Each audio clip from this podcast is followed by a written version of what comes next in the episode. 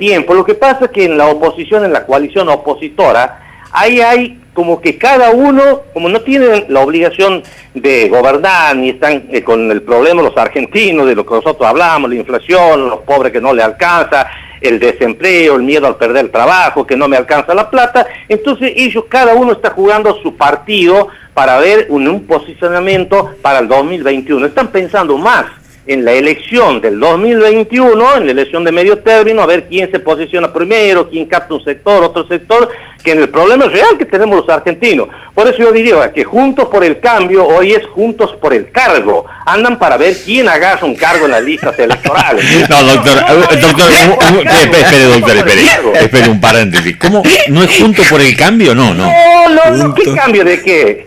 Es Juntos por el Cargo.